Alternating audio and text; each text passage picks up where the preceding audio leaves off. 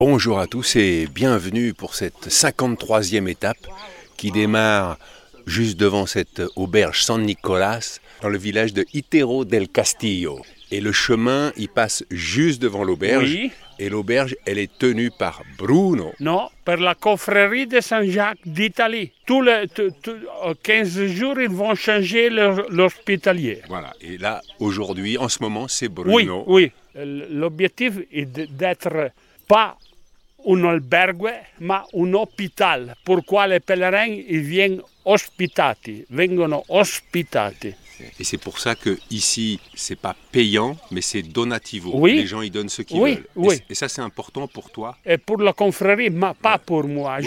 J'allais représenter la confrérie. Notre recteur, qui est le président du comité international du chemin, Burgos, il a dit, tu dois faire un, un prix. Et lui a dit, pas de prix chez moi, j'allais assurer l'hôpital. Je ferme l'hôpital Oui. si on m'oblige à mettre un prix. Oui, oui, oui.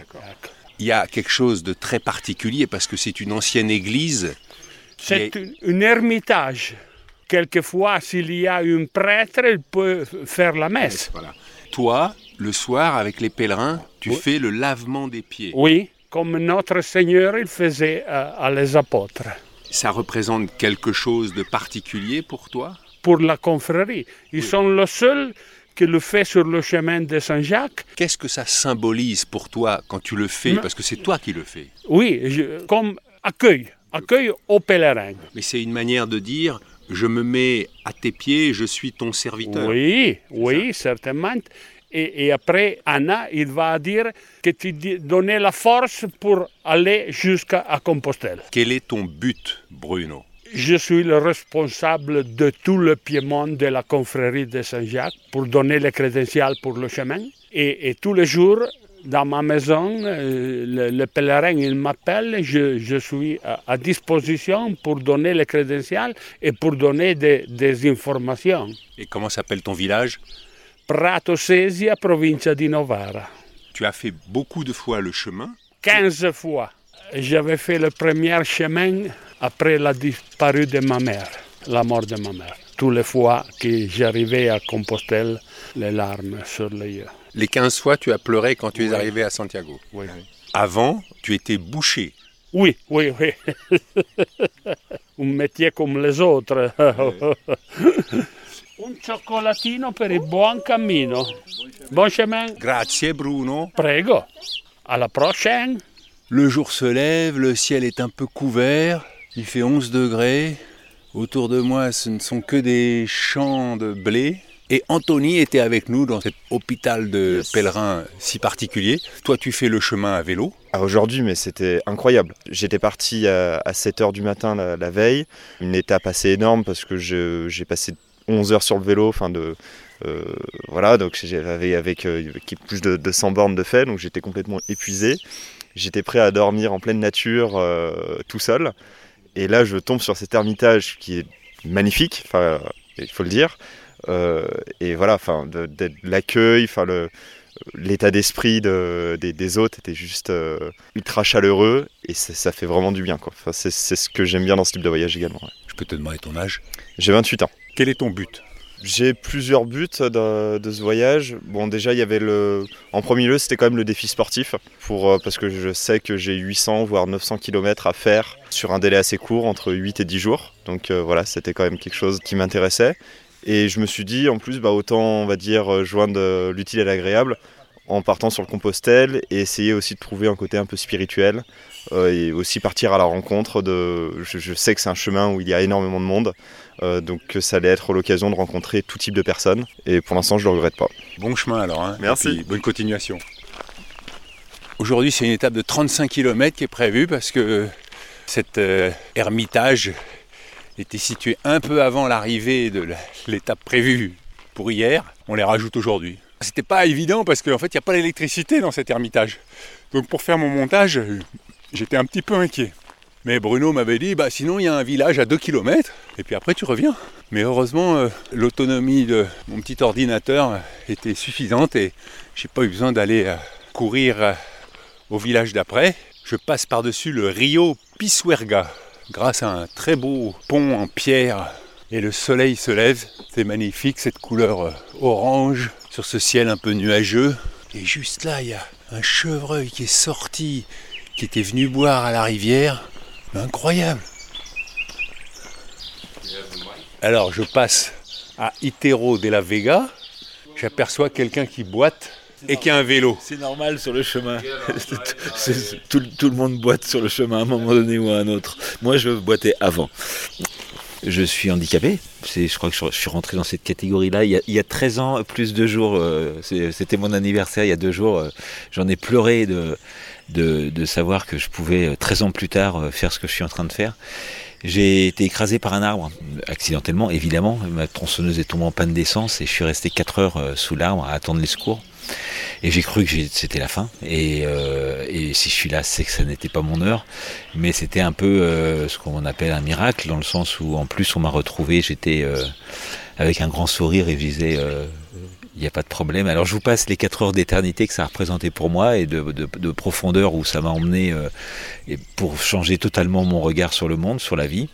Et je pourrais presque dire que c'est les, les, graines, les premières graines de ce qui m'a amené ici depuis 15 jours. Mais depuis 15 jours, c'est à l'image de ma vie depuis euh, cet accident. C'est que en fait, euh, je savais pas si je pouvais faire du vélo, si je pourrais monter euh, l'Aubrac, si je pourrais. Euh, je suis parti du Puy-en-Velay. Et je me suis acheté à Noël un beau vélo. Et je me suis dit, toi, si on fait la route ensemble, il faudrait que ce soit une belle route, parce que vu le, fric que ça coûte un vélo électrique. Et donc je me suis mis en route il y a le 23 avril. Et, ça a marché. Et je me suis senti poussé derrière avec une main sur l'épaule qui me disait vas-y, avance. Et j'ai fait des rencontres incroyables, juste incroyables.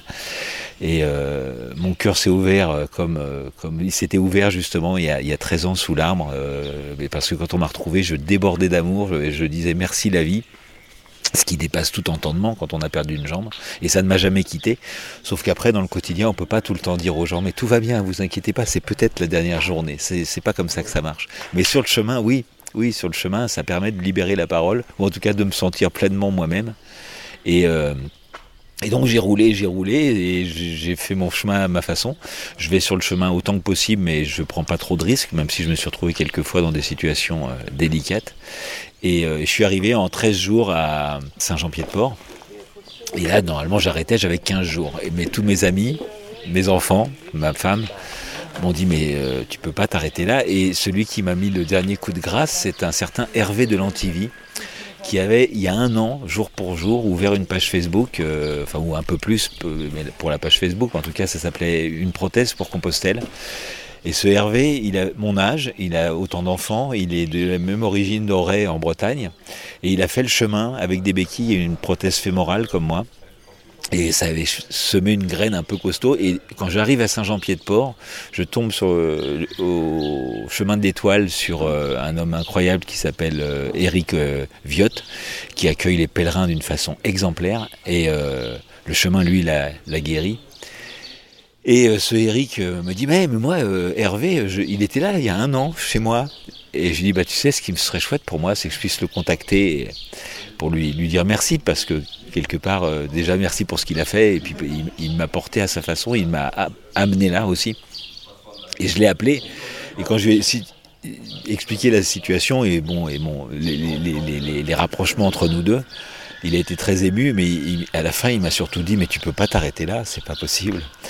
Comme tous les facteurs convergeaient, comme toujours sur le chemin, la synchronicité paraît-il, euh, ben j'ai eu 15 jours de plus de libre, j'ai passé, je ne savais pas si j'y arriverais non plus, donc avec mon petit vélo électrique et ma seule jambe, j'ai réussi à monter à Roncesvalles. Et me voilà ici, euh, à 400 km de Santiago. C'est juste incroyable pour moi. Ce qui est assez fascinant, c'est que je n'avais strictement rien prévu. C'est-à-dire, j'avais dit, je me mets sur le chemin et je ne savais pas la suite.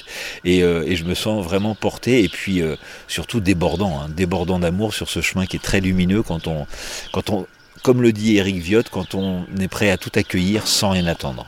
Quel est ton but? Eh bien, mon but, c'était d'être moi-même, de m'offrir du temps euh, de liberté, justement, de disponibilité.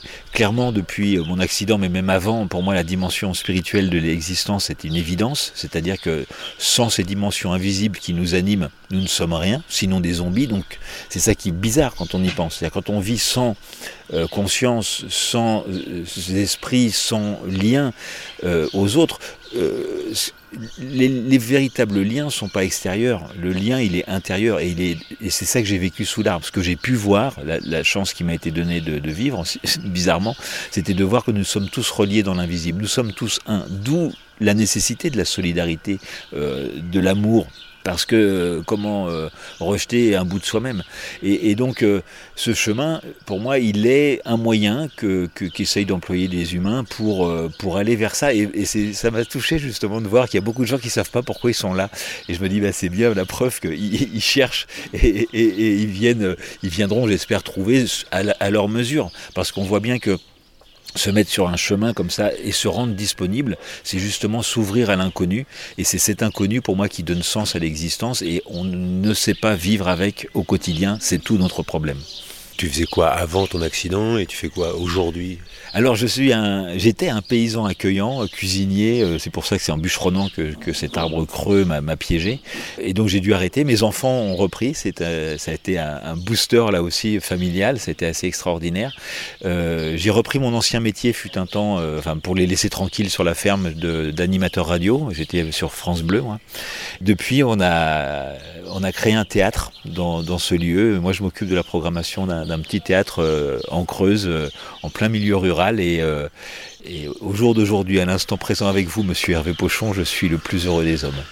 Moi aussi, je suis heureux de cette rencontre et euh, enfin, je trouve ça magique. Je passe sur le chemin et pour te dire, je vois une silhouette qui marche difficilement et je me dis, oh, mais il y en a qui ont quand même mal aux jambes de marcher et euh, je les admire de, continuer le chemin.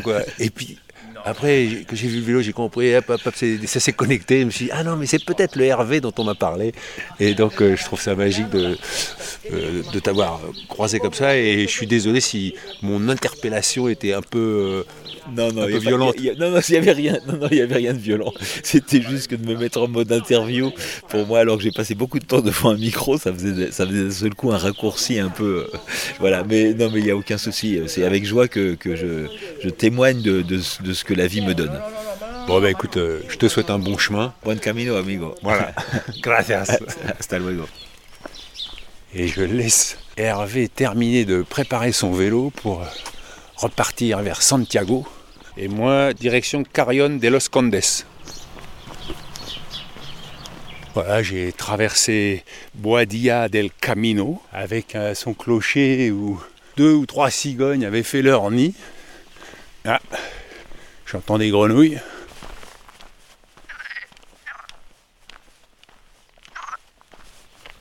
Je les entends mais je les vois pas.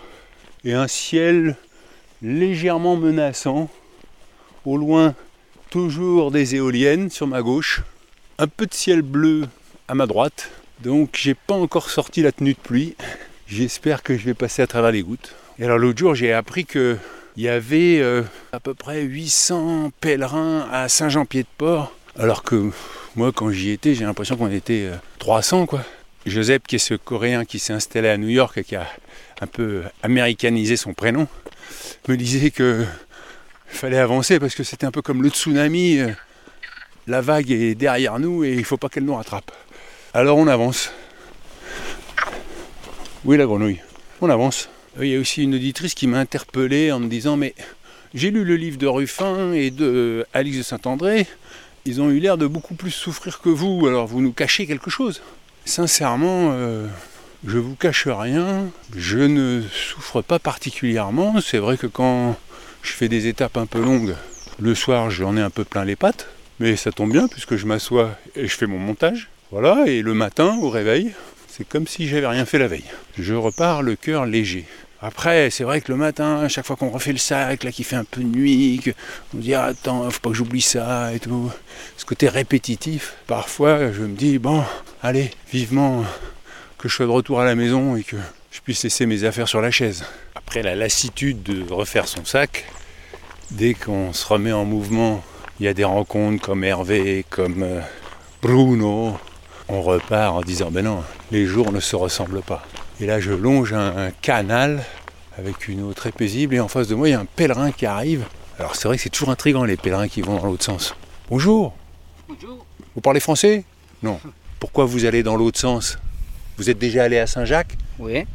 Est-ce que ça vaut le coup? Mucha gente. Beaucoup de gens. A lot of, of people. Ah, yes. Yes. And you go back to your home? Yes.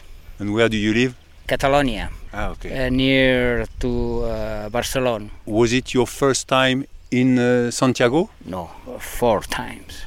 It's the first time. What is your name? Daniel. Quel est votre but? I don't know. Dios, Dio. La Dieu. fede. ¿Cómo se dice? La, la foi? La foi, c'est la, la spiritualité. Vous avez trouvé beaucoup de spiritualité à Santiago? Did you find a lot of spirituality in Santiago? Santiago, mm, pas beaucoup. Pas beaucoup. Non. Camino, c'est sur- très meilleur. Sur le chemin, oui. les chemins. C'est les chemins. Mais Santiago, c'est- euh, Supermarket. euh, yes, yes. C'est, c'est. Daniel, bon retour alors. Merci beaucoup, Hervé. C'est un plaisir. Merci beaucoup. Bonne chance. Gracias. C'est étonnant, hein, d'avoir un objectif qu'on sait décevant. Mais on y va quand même et on est nombreux à y aller. Chacun réagit différemment, puisque Bruno ce matin me disait que à chaque fois qu'il est allé là-bas, il a pleuré. Chacun son chemin.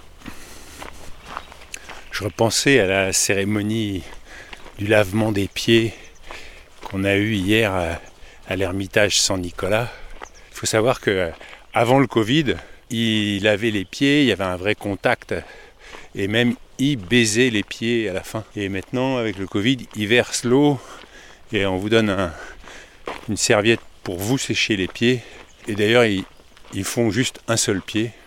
Ils versent de l'eau sur un pied et on vous donne une serviette pour vous sécher le pied et on passe la serviette à son voisin. C'est étonnant parce que c'est pas grand chose, hein. mais vous avez cet homme qui est à vos pieds, qui verse simplement de l'eau. Et il y a quelque chose qui se passe qui est assez mystérieux. Quoi. Moi j'étais euh, touché par euh, ce geste tout simple, cette, euh, humilité, euh, et de savoir que cet homme, ancien boucher dans son petit village en Italie, qui maintenant vient passer tous les ans 15 jours dans cet ermitage, et tous les soirs, il y fait cette cérémonie du lavement des pieds. C'est émouvant. Le sentier longe toujours le canal de Castille. J'ai traversé Fromista et puis Poblacion de Campos.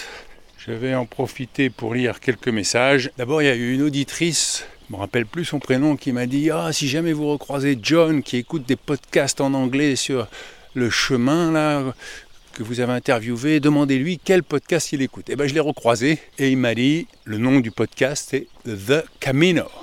Après Delphine m'écrit Je t'écoute depuis ton départ et mon ami Valérie et moi parlons souvent de toi et de ton podcast. Hier soir, nous nous disions que ta voix avait changé depuis ton départ, sans savoir si c'était réel ou une fausse impression. Ta voix nous paraît plus riche, plus sereine et joyeuse, et tes échanges avec les personnes que tu rencontres plus ouverts et complets. Je pense déjà au jour où tu seras arrivé à destination et au manque de ce petit bonheur quotidien que tu nous offres. J'espère de tout cœur que je pourrai continuer à t'écouter sur d'autres projets, à la radio ou en podcast. Je finis bien sûr avec mon but. Actuellement, retrouver joie et légèreté dans ma vie. Bien amicalement, bon chemin. Postscriptum, ce matin j'ai eu les larmes aux yeux en écoutant Flavia et sa maman chanter la chanson des pèlerins. Quel beau moment. Eh ben Delphine, euh, je te souhaite de retrouver joie et légèreté. Bertrand m'écrit J'écoute chaque jour le podcast presque depuis le début, essentiellement quand je suis dans la salle de sport. D'une façon, je vous accompagne dans l'effort physique. Je vous écoute du Danemark. J'ai déménagé il y a plus d'un an pour fuir la région parisienne. Ma vie s'est améliorée. Je vois des biches et des écureuils assez souvent maintenant. Je voulais juste vous remercier car le podcast est passionnant, un rendez-vous quotidien et on a l'impression d'avancer aussi dans sa tête en vous écoutant. Mon but, je suis toujours inquiet de ce qui va se passer après et j'anticipe sans cesse le pire. Ça me bouffe de l'intérieur. Je voudrais corriger cela pour vivre mieux. J'adore marcher des heures tout seul, alors j'aimerais faire un jour le chemin. C'est peut-être la solution. Mais j'espère que je ne m'inquiéterai pas trop de où vais-je dormir ce soir, que se passera-t-il si un sanglier m'attaque au coin de la forêt. Pas sûr que ça m'aide.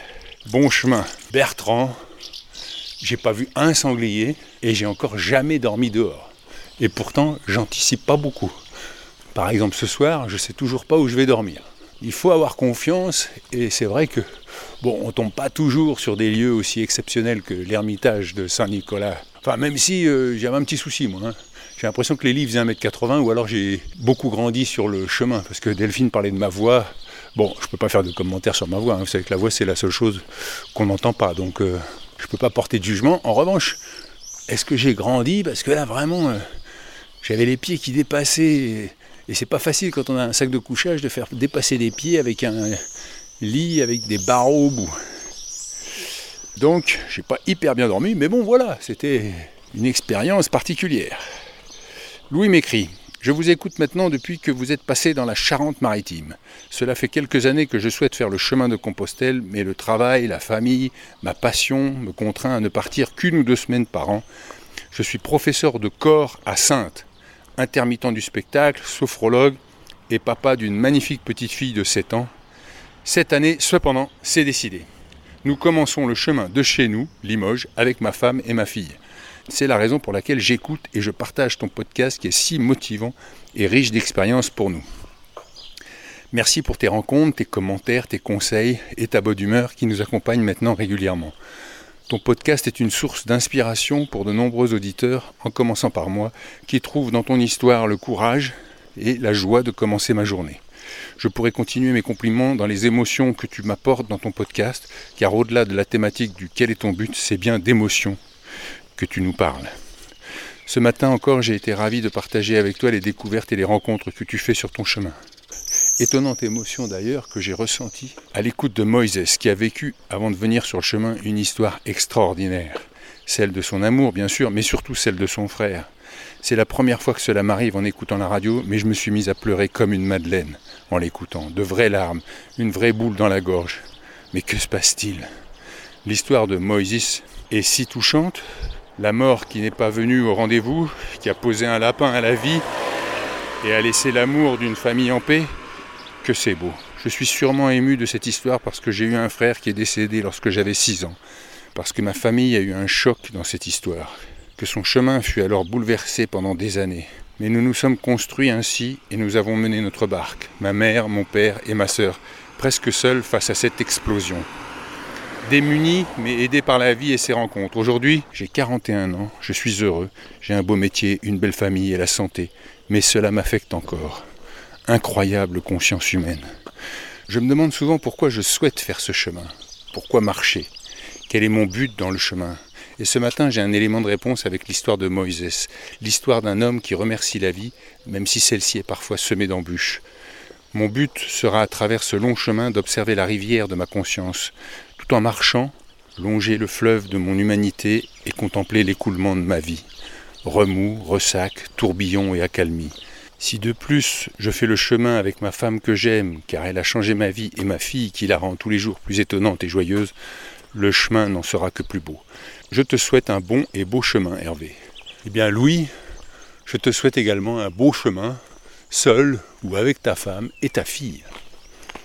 Eric m'écrit Le bonheur est là, sur le chemin. Jour après jour, tu nous montres comment les choses les plus simples de la vie sont les meilleures à travers les témoignages que tu recueilles, et comme les accidents de la vie se surmontent en puisant l'énergie et la volonté nécessaires, car chaque jour compte pour atteindre son but.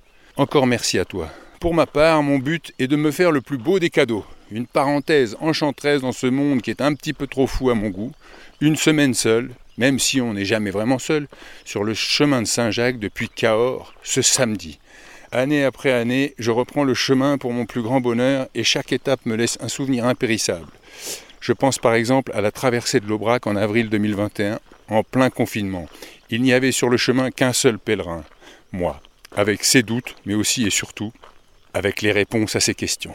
Comment, dans ces conditions, résister à l'appel du Camino et n'avoir qu'une envie, reprendre le chemin là où on s'est arrêté? Eh ben Eric, bon chemin Et voilà les premières maisons de Carrion de los Condes, terme de cette 53e étape. Eh ben, c'était mon étape la plus longue pour le moment, je pense, à 37 km. Tout s'est bien passé, parti à 7h, arrivé vers 15h30. J'ai loupé l'église Saint-Martin de Tours à Fromista, très belle église romane, mais qui était fermée. Et à Vilcazar des Sirgas, il y avait l'imposante église forteresse Santa Maria la Blanca qui était fermée parce que c'était la pause déjeuner. Au loin, on voit un peu de la pluie qui tombe.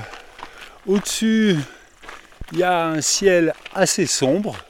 De part et d'autre de la route, des plantations de blé à n'en plus finir. Je vous donne rendez-vous demain pour la 54e étape et d'ici là, portez-vous bien.